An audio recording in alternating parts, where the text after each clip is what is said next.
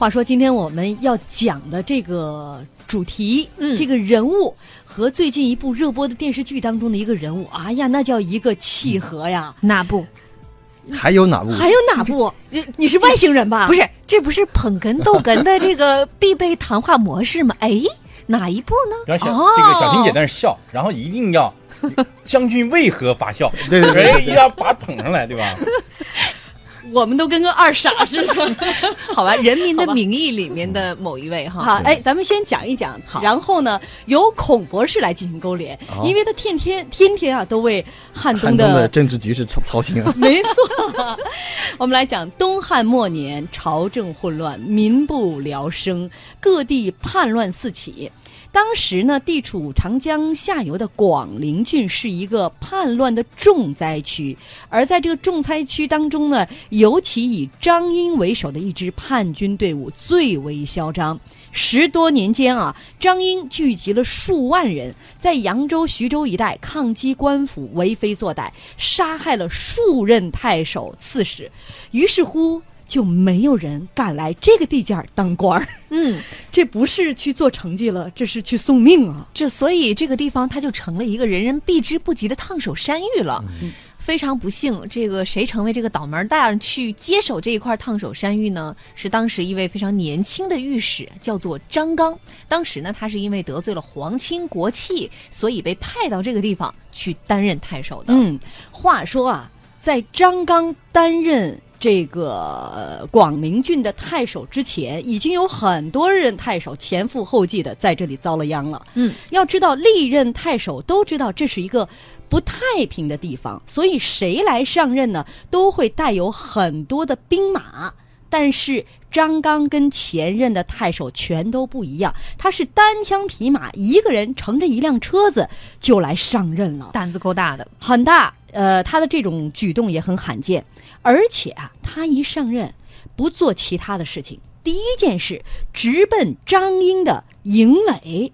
那张英是从来没见过这个阵仗啊，他不知道这个张刚葫芦里到底卖的是什么药，是不是后面还有埋伏啊？嗯于是乎呢，下令紧闭营门，反正我不见客。嗯，他这个做法我觉得也没毛病。那这个时候看张刚他是怎么做的啊？他支开了身边的随从官员，只留下了十几个亲信，然后写信给张英，说明白我这一次啊就是来走访慰问的，我不是来跟你打仗的。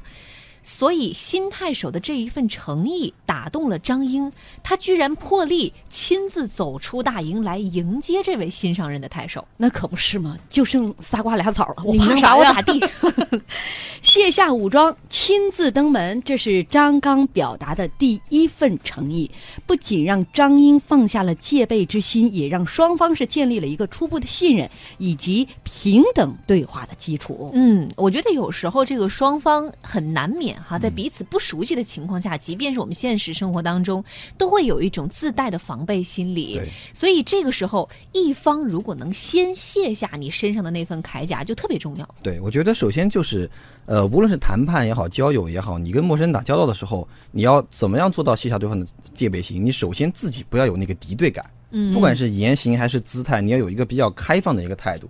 比如，比如说具具体的讲，比如说，呃，你见到他的时候，自我介绍，你要先从自我介绍开始，你别一上来就审人家，哎你叫什么呀？你在哪儿工作呀？干嘛的呀？居高临下啊，对，居高临下就感觉很有距离感。比如说，这是言行上，比如姿态上，姿态上我们都讲，有的动作它本身就是显出来就是一种防御和对抗的姿态。比如抱肩，对，比如说抱着手嗯抱肩，那你过去跟那儿抱肩一站，说，哎，你叫什么呀？你这样就让让人感觉很对抗。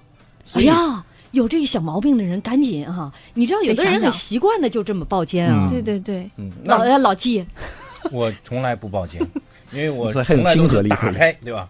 我是这么看啊，如果你要让对方能够卸下戒备，首先你具备安全脸和安全感。面善呗。哎，安全脸很重要。你看那些企业家，哪个长得不是安全脸？比如说牛根生，嗯，比如说任正非，一看就是这个劳动人民。任正非一看，对吧，就知道，哎呦，这是一个肯干实干的人，对吧？但我觉得任正非那张脸虽然很朴实但是很苛刻呢。哎，不苛刻，他可真的，他是标准的那种劳动人民的脸，比方说，你看柳传志，他们虽然发起火来很非常凶猛，但是你看那些基本上都是人畜无害。嗯，就包括贾跃亭，你看往那一站，一看就邻家大男孩啊，对吧？这这些一定要有个安全脸，这个很重要。比如说像我，就标准的安全脸啊，对不对？跟谁在一起，哪怕你进入他的安全距离，他也不会有什么戒备心。我们直播间的三个人都用一种怀疑的眼光在盯着我。为什么这么看？对吧？还有就是你要给大家传递一种安全感。嗯，这安全感就是首先你第一不是咄咄逼人的，不是占有侵略性的，不是要去算计什么的。如果一个人能具备这种安全脸，而且又能传递这种安全感，这个没有什么戒心。嗯，就容易打消对方的戒备。对对对对。呃，我觉得还有一点啊，就是适当的去寻找这种共同的话题，甚至是共同的利益相关点，从感情上去拉近距离。那我们举一个例子，我为什么说今天这个故事张刚太守的这个故事跟《人民的名义》比较像？大家去想一想，陈岩石进大风厂那一段剧怎么拍的？嗯，当时陈岩石要大风厂幺幺六事件前夕，非常工人们护厂，情绪非常激动。陈岩石老检察长陈岩石过去，哎，对抗态度很强烈。陈岩石怎么说的？去了以后大家都不理他，怎么说的？说这个大风厂是我当年抓试点的时候搞的，我也是情系大风厂。你看，共同的利益点就出来了。这个对抗的姿态、对抗的情绪就少很多，大家觉得，哎，这个跟我们有共同利益，可能是来帮我们的。嗯，还有一点很重要是，陈岩石是一个人进去的，对，他把其他的这个官员都别这个放在了身后，他说你们都别进去，我自己进去说。当时大康书记还不放心他的安全对，全，大康书记说要不要派人跟着你进去？陈岩石说不用，不用，不用。嗯所以这个包袱我们终于抖出来了。今天的这个古古代的主人公和现在《人民名义》当中的陈岩石特别的像。没错，尤其在解决这样的一个纠纷当中，呃，事件也很相似啊。遇到了这样的一个对抗的力量的时候，那么站在前线的这样的一个处置的人员，用什么样的方式博得对方的信任？要拿出足够的诚意来。对你，你看我们经常出去谈判、开会谈判，那你怎么能快速的去把这种破冰啊？要破冰嘛？那破冰就是你要能传递这种，就是说，哎，我是来谈事儿的，不是来吵架的，嗯，对吧？我不是来多单赢的，就我个体赢，而是我要寻求一个双赢的。